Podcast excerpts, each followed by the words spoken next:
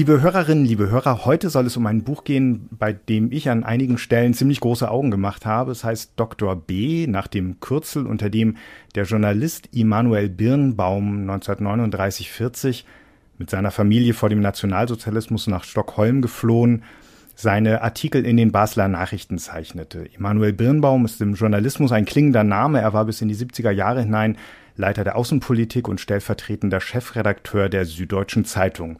Jetzt hat sein Enkel Daniel Birnbaum über die Monate in Stockholm einen Roman geschrieben, seinen ersten Roman.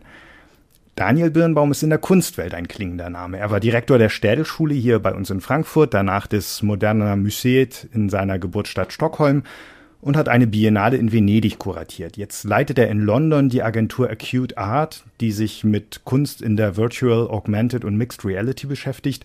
Aber über all das wollen wir gar nicht sprechen, bevor es dann noch aus der Frankfurter Anthologie das Gedicht Sie kam mit von der Kälte roten Wangen von Alexander Block zu hören gibt, sondern über das Buch, über den Großvater Immanuel Birnbaum und über eine Geschichte von Exil und Ungewissheit, aber auch von Spionage und Sabotage in den Anfängen des Zweiten Weltkriegs. Vielen Dank, dass Sie Zeit gefunden haben für dieses Gespräch, lieber Herr Birnbaum. Ja, danke, es freut mich. Es begann alles, schreiben Sie im Nachwort zu Ihrem Roman, mit einem Karton, den Sie seit dem Tod Ihres Vaters bis Weihnachten 2015 ganz oben auf Ihrem Bücherschrank stehen hatten.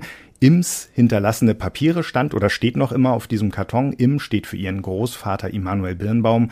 Was hat sich darin befunden? Also darin waren ähm, Dokumente ähm, und Briefe und andere Notizen meines Großvaters, auch ähm, äh, Zeitungsartikel ähm, aus den Jahren 39 ähm, bis hm, circa 44 und ähm, es gab natürlich viele, viele andere Dokumente und Bücher und alles Mögliche, äh, die mein Vater aufbewahrt hat. Nach seinem Tod ähm, habe ich das alles übernommen und alles war lange in meiner Wohnung in Stockholm und es gab eben diesen Karton, wo, äh, es, wo ich wusste, dass es um wichtige Dokumente geht oder irgendwie spezielle und es handelte eigentlich von dem, es handelte von der Situation meines Großvaters und, äh, und seiner Familie äh, in den Kriegsjahren. Mhm. Es waren auch ähm, Urteilen und ähm, äh, Polizei, Ver, Ver, Verhörsprotokolle und etc. Also ziemlich bürokratische Dokumente auch. Mhm, mh. ähm, es geht darin um ein Detail, und auch in Ihrem Buch geht es um ein Detail, zu dem sich Ihr Großvater in seinen autobiografischen Schriften selbst nie geäußert hat. Ähm, und in diesem Karton fand sich dazu auch nicht mehr als ein Fetzen Papier. Es geht um seine Arbeit in Stockholm damals als Lektor für den ebenfalls ins schwedische Exil gegangenen Verlag S. Fischer. Was hat es damit auf sich? Also er war ja Journalist, kam nach äh, Schweden äh, via äh, äh, Lettland und Finnland, ähm, arbeitete weiter als äh, Journalist hauptsächlich für die Basler Nachrichten ähm, aber er hatte auch einen Job ähm, ähm, bei Bermann Fischer. Und da war er nur einige Monate lang, übernahm die Stelle von einem gewissen Herrn Zuckerkandel ähm, und ähm, der ging nach Amerika. Schweden war ja eben, oder vor allem Stockholm, so eine Art, äh, ja, ein Ort, wo viele Exil, äh, viele Persönlichkeiten aus dem deutschsprachigen Raum ähm, äh, ja, Exil gefunden haben. Mein Großvater und seine Familie eben auch. Und er war äh, eben einige Monate lang bei diesem Verlag, aber es endete tragisch, weil er äh, ins Gefängnis kam als Spion. Und wenn man ganz normale ähm, Historiker liest, also Leute, die sich für die Kriegszeit in Schweden interessieren, dann kommt er manchmal vor, einfach als deutscher Spion er war eben bei diesem Verlag und äh, auch Bermann Fischer wurde in Haft genommen, aber wurde eben nach einigen Monaten äh, aus dem Land geschickt, ging dann nach Amerika. Das ist eine andere Geschichte, aber interessant, äh, literaturhistorisch glaube ich. Ähm, aber mein Großvater blieb eben in Schweden und war zwei Jahre lang im Gefängnis als deutscher Spion. Mhm.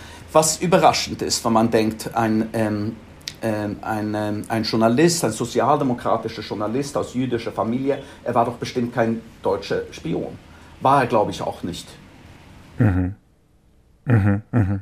Ja, lassen Sie uns kurz nochmal den, den politischen Rahmen skizzieren, in dem Ihre Geschichte spielt.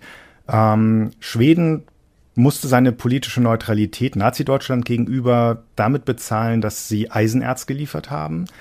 Ähm, und eine britische Gruppierung wollte, sollte, ähm, die Idee ist, dass ähm, dieser Auftrag bis zu Churchill, damals Marineminister, zurückging, mit einem Bombenanschlag auf einen Hafen diese Lieferungen sabotieren. Genau. Ähm, warum und, und was hat diese Geschichte mit Ihrem Großvater zu tun? Also das ist quasi der, die Rahmenbedingung der ganzen Geschichte. Ich habe auch ein Motto von Fritz Thyssen, Paris äh, 1939, sagt Thyssen, schneiden Sie die Erzzufuhr ab und Sie werden Hitler zur Kapitulation zwingen. Mhm.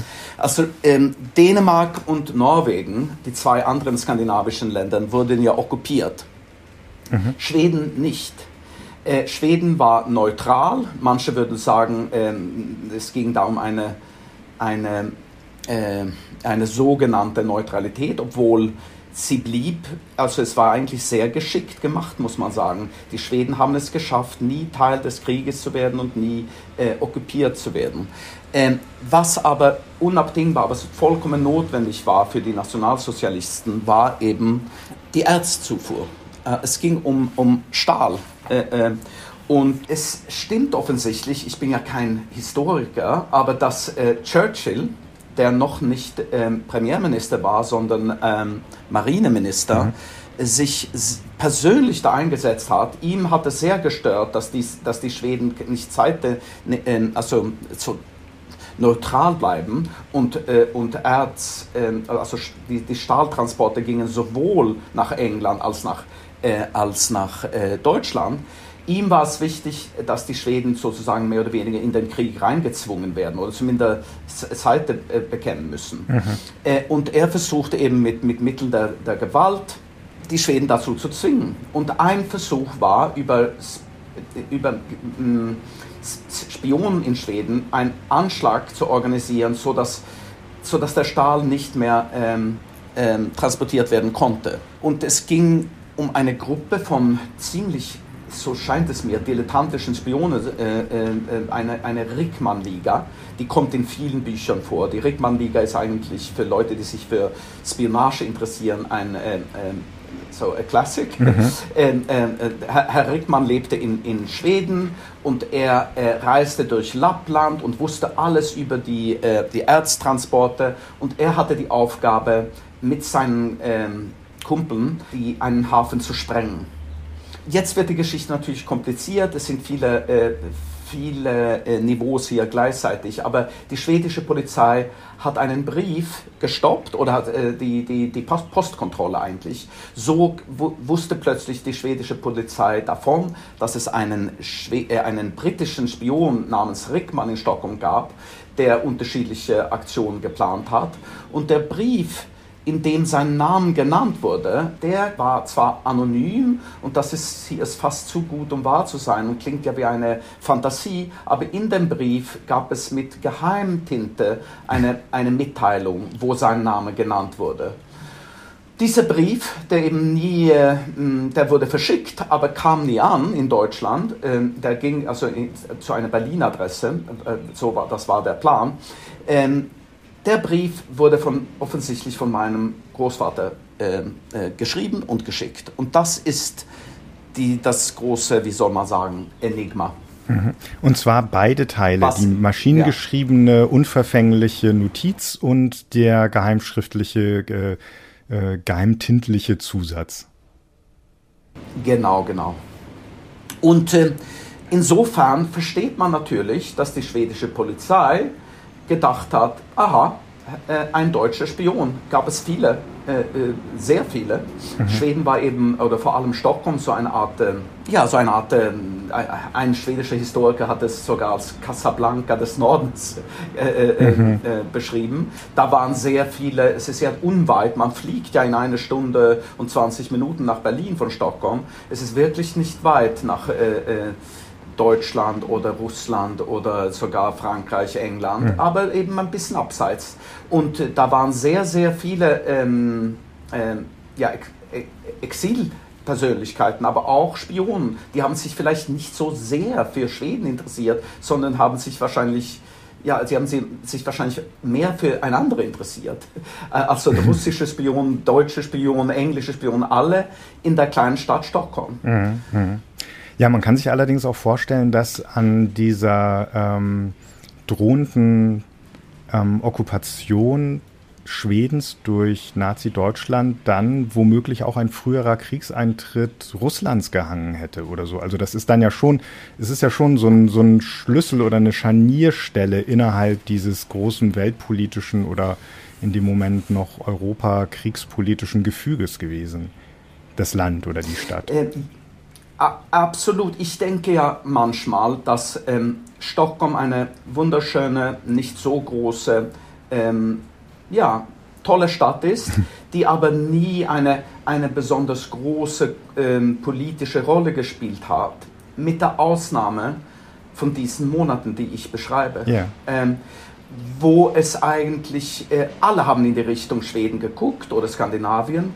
Man nennt ja diese ersten Monate äh, des Krieges the Phony War. Ich weiß nicht, wie man auf Deutsch sagt. Also so eine Art, äh, eine, ein Krieg, der kaum beginnt. Mhm. Es gibt ja keine, keinen Krieg äh, und alle warten auf den nächsten Schritt. Und da hat, haben viele Richtung Skandinavien geguckt. Die Deutschen gingen ja auch dann in 40 in, in, in Dänemark rein und in Norwegen. Mhm. Und Schweden hat man nicht okkupieren müssen, weil die Schweden irgendwie doch mitgespielt haben. Mhm. Mhm.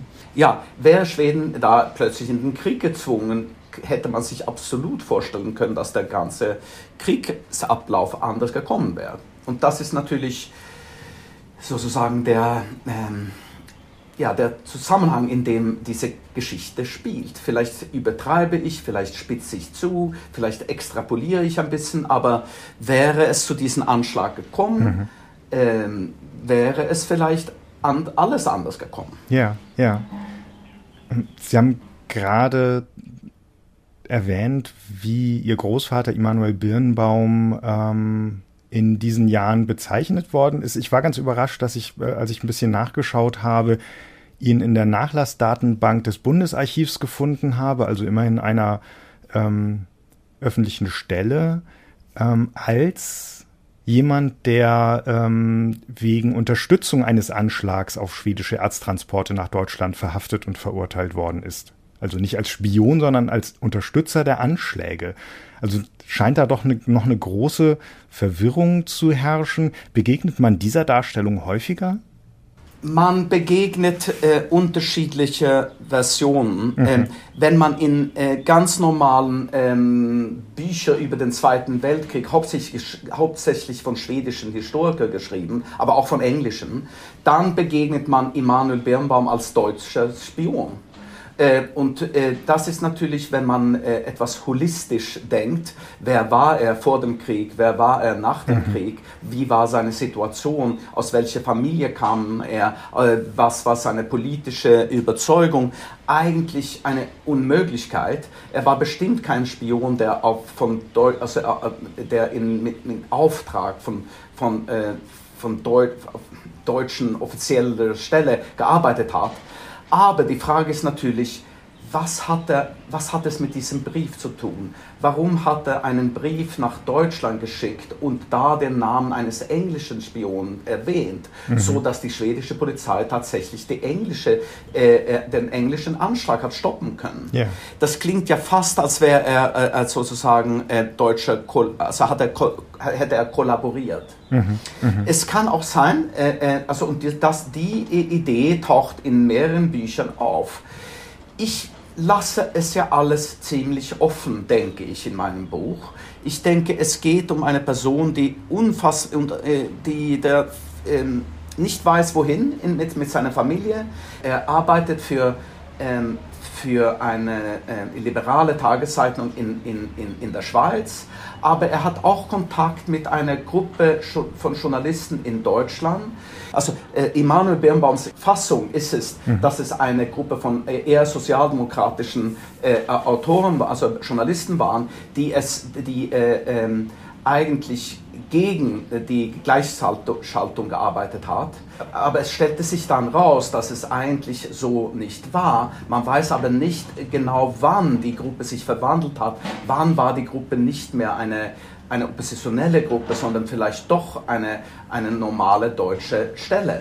Ähm, und äh, ja, äh, Emanuel Birnbaum war in Schweden dann eben eine Person, die ähm, also vielleicht wurde er reingelegt, vielleicht wurde er gedroht. Alle diese Dimensionen äh, versuche ich zu gestalten in dem Buch.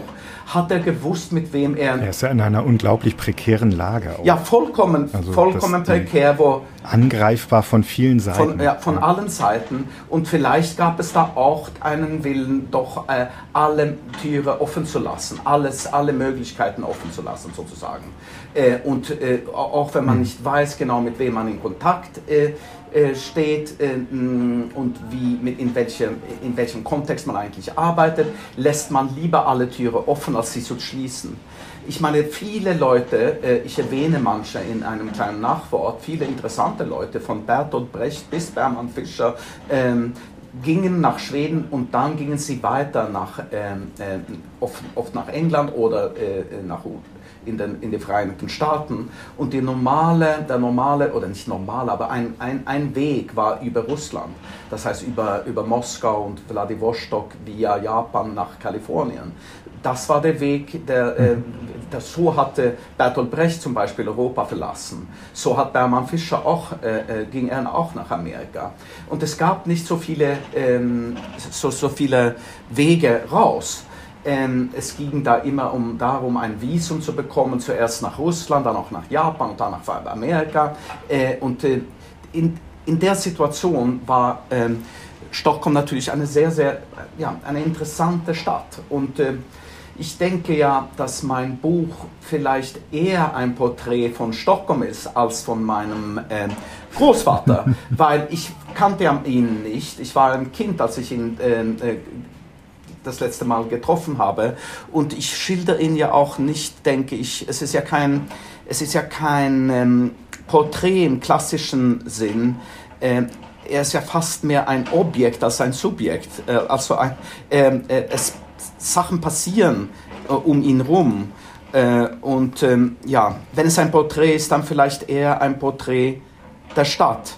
Und äh, von ein, während einigen Winterwochen am Anfang des Zweiten Weltkriegs. Ja.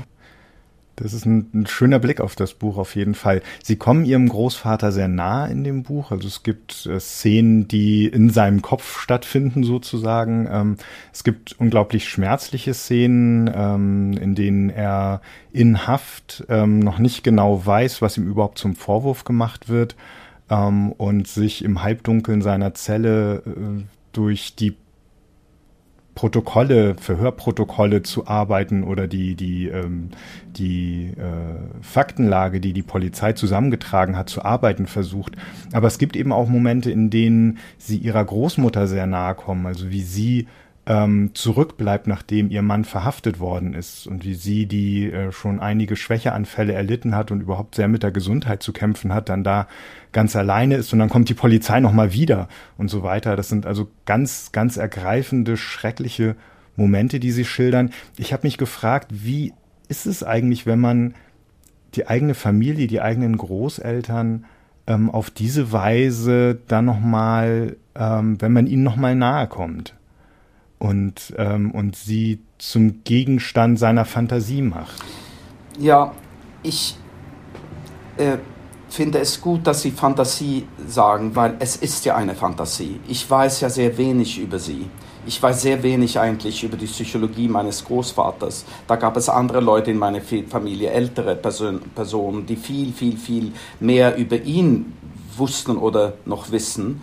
Äh, meine, äh, mhm. meine Großmutter ist ja eben in Schweden gestorben äh, und das war enorm schmerzhaft für, für ihre Kinder, weiß ich. Mein Vater lebt ja nicht mehr, aber er hat oft oder nicht oft, aber hat auch ein kleines Büchlein geschrieben über sein Leben, äh, wo es auch über diese Situation mhm. ging. Er hat die Situation nicht politisch äh, so genau beschrieben, aber er hat absolut die Version meines äh, Großvaters akzeptiert, dass er eigentlich mit dem Brief nach Deutschland, ähm, dass er geglaubt hat, er wäre mit Oppositionellen in Kontakt und wollte einfach das beschreiben, was da passiert.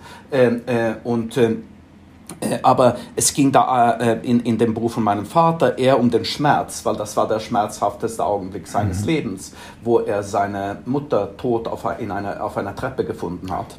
Ähm, das erwähne ich hier nicht. Der, die, der Tod meines Großmutters kommt hier gar nicht vor, aber es war eigentlich eine Art, denke ich, Erschöpfung. Also er hat es, sie hat es geschafft, die Familie ja, die waren alle, die haben alle überlebt. Der, äh, ihr Mann war im Gefängnis, die zwei Kinder gingen in die Schule und haben, das, haben nach dem Krieg beide erfolgreiche Karrieren gehabt, aber sie hat es nicht überlebt. Mhm. Mhm. Und äh, das ist auch sozusagen die, ähm, ja, es geht ja eben nur um diese Monate. Es gibt so viele andere Sachen, die man hätte beschreiben können aus der Familie, aber es ist eigentlich ein Roman über vier Monate in, äh, in Wintermonate oder Herbst- und Wintermonate äh, ganz am Anfang des Zweiten Weltkriegs. Mhm, mh. Wie wurde Ihnen klar, was Sie mit oder was Sie aus ähm, Ims hinterlassenen Papieren machen wollen? Dass daraus ein Buch werden könnte und dieses Buch?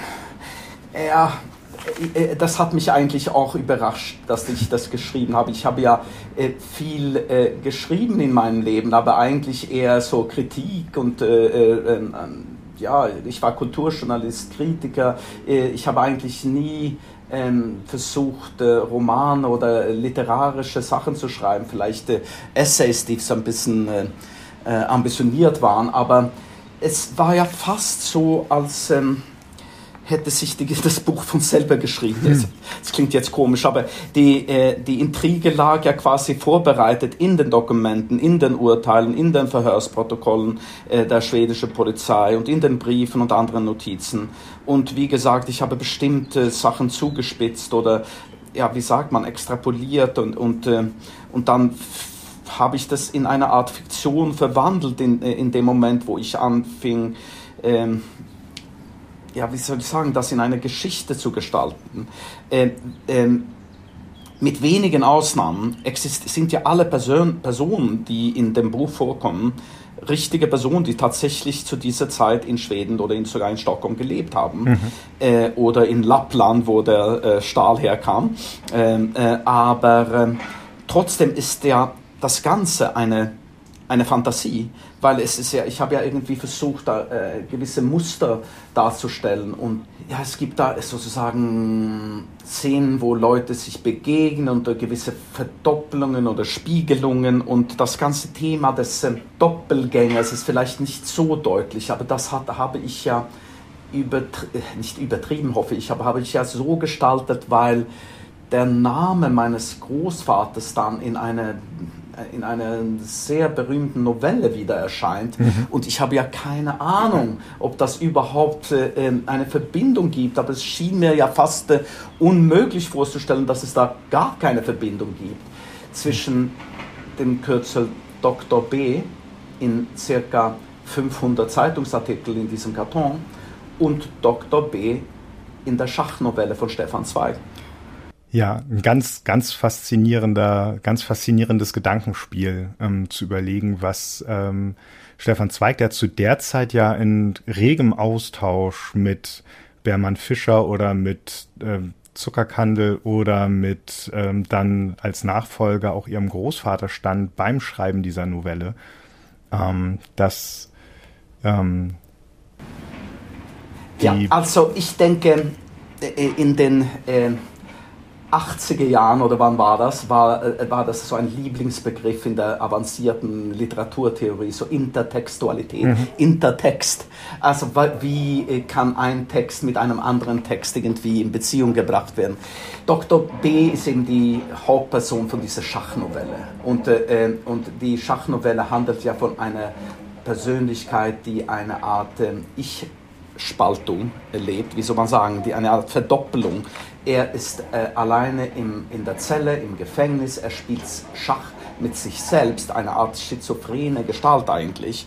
Und dieses Doppelgänger, diese Doppelgängerfigur äh, taucht in meinem äh, Roman in dem Sinn nicht auf. Ich behaupte ja auch überhaupt nicht, dass mein Großvater eigentlich die Dr. B ist oder sowas, aber äh, wenn man die, ähm, also das Buch, die, oder äh, ja, die, die, die Erzählung, die Schachnovelle, erschien ja eben bei Bermann Fischer. Mhm. Äh, und, äh, und, äh, und Bermann Fischer hat in seiner Autobiografie erzählt, wie er, wie er äh, Zweig zum letzten Mal trifft äh, in New York und, äh, und Zweig begibt sich dann mit seiner neuen Ehefrau nach Brasilien, wo er weiterschreibt und er schreibt eben äh, die Schachnovelle als allerletzte, als allerletzte Erzählung.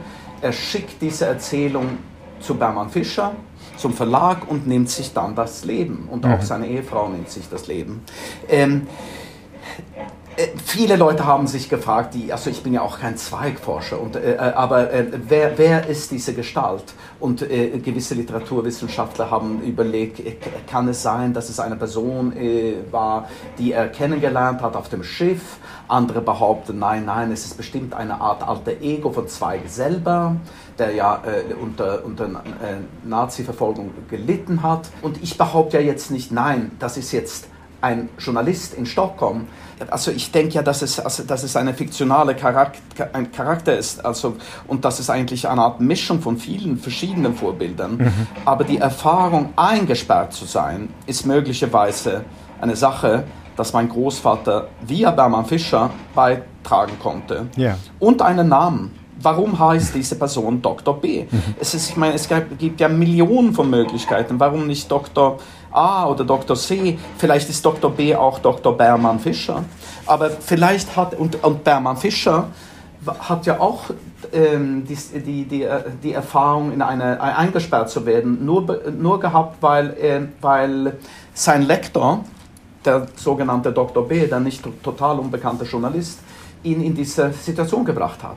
Also, die Verbindung zwischen meinem Roman und die Novelle ist natürlich keine direkte, äh, aber es gibt dieses Doppelgängermotiv, das ich irgendwie versucht habe, nicht äh, auf die Hauptperson oder die, die auf, auf Immanuel als Person zu, zu projizieren, aber es gibt Verdoppelungen in dem Roman. Also es gibt einen deutschen äh, Spion, äh, Pantenburg, es gibt einen englischen Spion, äh, äh, Rickmann. Und diese Verdoppelungen tauchen ein bisschen hier und da auf. Es gibt viele Spiegelungen und äh, Reflexe und, äh, und Schatten. Und dann gibt es eine Person, die ich erfunden habe, nämlich den Sohn ähm, eines jüdischen Bibliothekars. Und er ist fast wie ein, jetzt fange ich an, meinen eigenen Roman hier zu, äh, auszulegen, aber vielleicht wie eine Art, eine Art Schattenfigur, also eine Art Schatten von, von, von von Dr. B. Er, er, läuft ja durch die Altstadt und äh, der kleine Junge ist ständig da, aber doch nicht da und verschwindet. Mhm. In, mhm. äh, und äh, ich denke auch, dass äh, es eine gewisse, Ver wie soll ich sagen, eine, äh, eine Art, äh, also der assimilierte Jude, und mein Großvater war eben ein assimilierter Jude, ist auch eine Art Doppelgängerfigur zu, zu Hause in zwei Kulturen. Mhm. Und, mhm. und ja, und diese, diese Verdopplung habe ich versucht zu gestalten in unterschiedlichen Weisen. In dem Sinn ist es eine Fiktion und ein Roman, auch wenn die, die Leute, über die es geht, tatsächlich in der relativ kleinen Stadt Stockholm alle gleichzeitig gelebt haben und äh, sich vielleicht begegnet haben. Hm. Manche Begegnungen sind ja wirklich hochreal, wie zum Beispiel die Begegnung zwischen meinem Großvater und, die, äh, und der sehr berühmten äh, ähm, Botschafterin Kolontai aus Russland. Mhm, mh. Da gab es ja äh, also Artikel und Interviews und so weiter. Sie haben gerade den deutschen Spion Pantenburg angesprochen.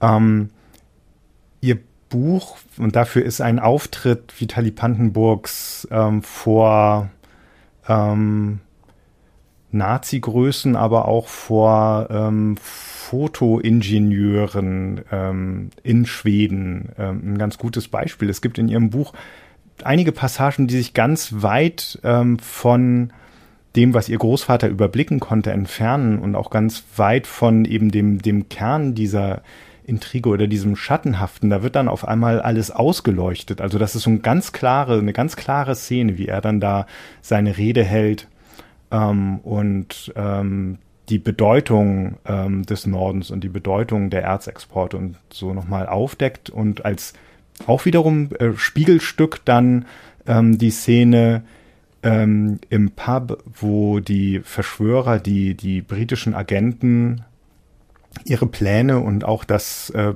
bereits mehrfache Scheitern ihrer Pläne ähm, erklären und rechtfertigen müssen. Also solche Szenen, ähm, die fanden sich ja noch nicht in, in den hinterlassenen Papieren ihres Großvaters, sondern die haben sich beim Schreiben entwickelt, nehme ich an. Also sie wussten, das gehört auch noch rein, das muss auch noch dazu. Ähm, wie hat sich das entwickelt? Ja, das stimmt. Ich meine, der, ich versuche ja die Situation in Stockholm zu gestalten wie eine Art Schattenwelt fast, so eine mhm. Ambivalenz, Ambiguität, wo man nicht weiß, wer was will und wer, wer eigentlich wer ist und wer will was und warum. Und die Spionen spionieren auf äh, äh, sich gegenseitig, aber es ist, bleibt alles einigermaßen unklar. Was aber nicht unklar ist, ist tatsächlich, dass äh, die Engländer äh, einen Anschlag äh, planen und dass sie äh, einigermaßen unfähig sind und die falschen Leute da irgendwie finden. Äh, und das hat sich fast wie eine Art Slapstick-Welt entwickelt. Und, und die habe ich in, in unterschiedlichen ähm, Büchern über diese, weil ich habe mich natürlich gefragt, wer war dieser Rickmann? Mhm. Also der, der, Deut der englische Spion, der in, in Schweden lang gelebt hat, den gab es tatsächlich. Und äh, er war eine Art Musiker oder so eine Art ähm, Impresario von einer Band. Und er war kein besonders geschickter Spion.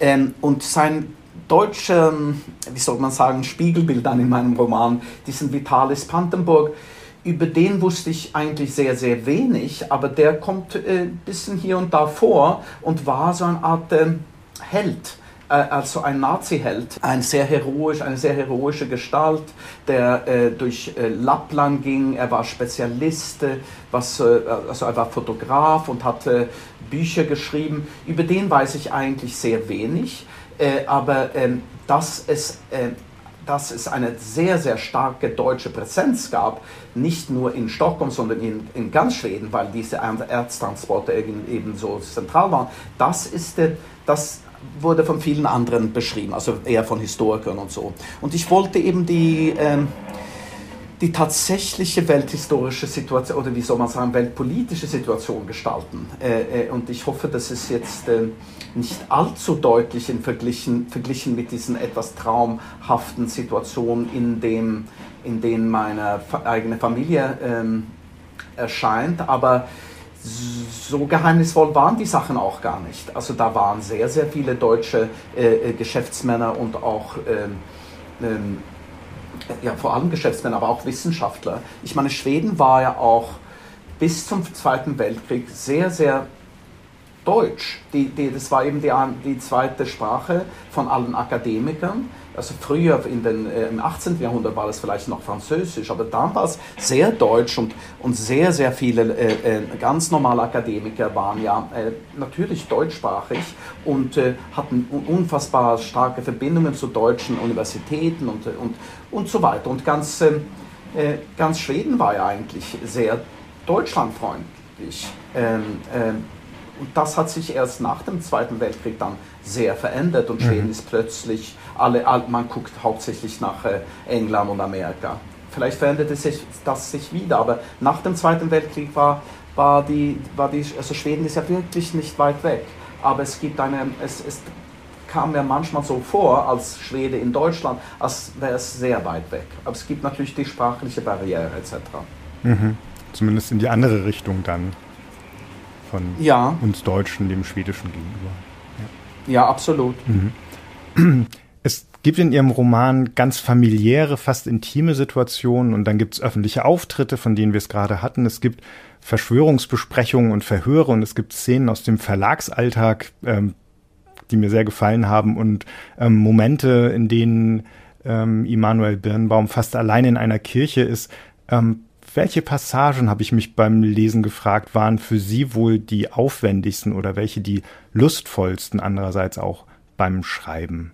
Ich denke vor allem die zwei Kapitel, die Sie jetzt erwähnen. Ich meine, äh, die Passage in der, in der deutschen Kirche in, in der Altstadt ist natürlich eine komplette Fantasie. Mhm. Ich weiß ja nur, dass äh, es ihm wichtig war, äh, sich da anzumelden. Meine, es, sogar in meinem Pass steht es immer noch Santa Gertrud, Stockholm, weil äh, unsere Familie da, wir waren eben, ähm, das war unsere Kirche. Ich bin da als Kind kaum dahin gegangen, aber so habe ich irgendwann einmal ein bisschen Deutsch gelernt, weil ich da in die deutsche Kirche ge ge geschickt wurde. Ähm, und, äh, und das ist natürlich eine, eine, eine Fantasie. Das mit dem Verlag hat mich einfach so fasziniert, dass, ähm, dass der Fischer Verlag viele Jahre lang nach äh, Berlin und Wien eben in Stockholm war und dass all diese fantastischen Bücher von Thomas Mann und Stefan Zweig und, äh, und äh, äh, viele, viele andere eben zum ersten Mal in Stockholm erschienen sind, das wusste ich nicht und ich hatte fast das Gefühl, das weiß sehr wenige Leute, kaum jemanden. Also der, der Verlag Bermann Fischer war ja eine Zusammenarbeit zwischen Herr Fischer, also Herr Bermann Fischer selber und der Familie Bonnier. Mhm. Äh, und die Familie Bonnier ist immer noch äh, die vielleicht wichtigste Verlegerfamilie in Schweden und mein Buch ist eben bei Bonnier erschienen mhm. äh, und ich weiß nicht, wie viele Leute da in der Familie Bonnier oder im Verlag tatsächlich wissen, dass es äh, während des Kriegs diesen kleinen nicht so kleinen, aber mm, nicht riesigen Verlag gab mit all diesen fantastischen Autoren, die auf Deutsch erschienen in Stockholm. Es ist eigentlich eine, eine enorm faszinierende Geschichte, finde ich. Ja, ja. Und äh, äh, das, ich, ich weiß genau, wo der Verlag lag, mitten in der Stadt. Ich gucke da manchmal hoch. Überhaupt ist, da, ist, ist das, denke ich, das Buch deshalb erschienen, weil ich habe jetzt behauptet, äh, es hat sich von selber geschrieben. Das stimmt natürlich nicht komplett. Man muss sich einfach auch anstrengen, um das mal zu schreiben. Aber ich ging immer, also das die, die zentralen Orte, die zentralen Leute, die zentralen Gebäude sind alle ein paar hundert Meter weg von dem, wo, wo, wo ich wohne. Mhm. Also ich habe immer noch, ich lebe ja jetzt äh, äh, heutzutage auch in England, aber ich habe eine Wohnung äh, in Stockholm und ich ging immer spazieren mit meiner Frau und mit meiner Tochter und dachte, hier lebte Frau Kollontai, hier war die, ähm, war, ja, hier hier waren die Deutschen, der, Geheimdienst, äh, hier war der, äh, die Legation, also die Botschaft. Das war alles, äh, also Frau Kollontai lebte tatsächlich ungefähr drei Minuten weg von, der, wo, von meiner Wohnung. Mhm. Und insofern war das wirklich auch so eine Art, denke ich, es ist eine, ein Roman über diese, über diese kleine Stadt und einige Monate, wo die Stadt sehr, sehr, ähm, ja, vielleicht wichtig war oder hätte wichtig werden können. Ja, bestimmt, bestimmt beides sogar. Ähm, ähm, und jetzt, Herr Birnbaum, sind Sie jetzt auf den Geschmack des Romanschreibens gekommen? Haben Sie noch mehr Kisten auf dem Bücherschrank? Haben Sie weitere Pläne?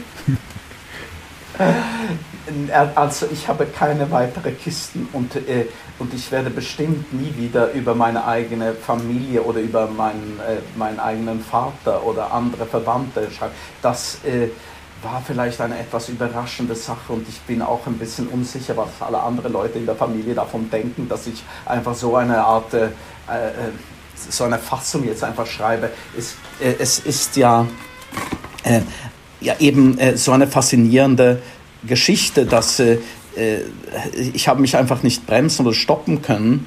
Ähm, aber über, über, über die Zeit werde ich bestimmt nicht wieder schreiben. Also ab und zu denke ich, äh, dass ich vielleicht gerne was anderes schreiben würde, aber vielleicht mehr über die Kunstwelt. Da gibt es auch merkwürdige Geschichten. Ganz bestimmt.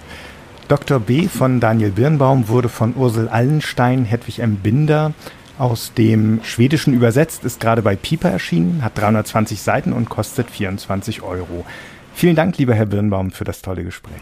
Vielen, vielen Dank. Hat mich sehr gefreut. Mich auch.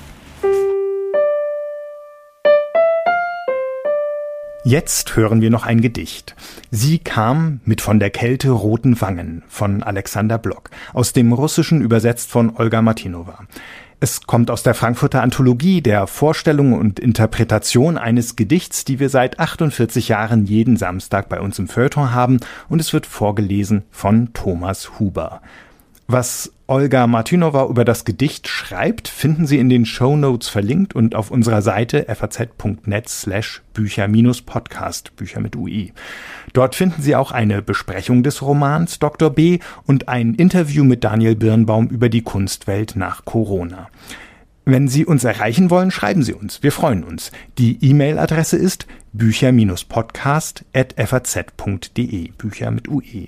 Sie können uns natürlich auch liken und bewerten und abonnieren, überall, wo es gute Podcasts gibt. Bei Instagram heißen wir @fazbücher mit UE. Bevor wir jetzt noch Thomas Huber mit dem Gedicht hören, sagen wir vielen Dank fürs Zuhören und bis bald. Alexander Block. Sie kam mit von der Kälte roten Wangen. Sie kam mit von der Kälte roten Wangen. Ins Zimmer brachte sie Luft und Parfüm, eine glockenhelle Stimme und völlig respektlose Plauderei. Unversehens stieß sie das dicke Heft einer Kunstzeitschrift herunter, und es ging mir gleich, als hätte mein großes Zimmer kaum Platz. All das war ein bisschen lästig und ziemlich komisch. Allerdings wollte sie, dass ich ihr Macbeth vorlese.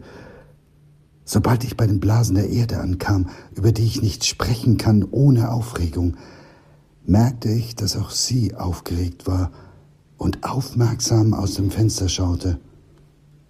Es stellte sich heraus, dass ein großer Schildblattkater am äußersten Dachrand sich küssenden Tauben auflauert.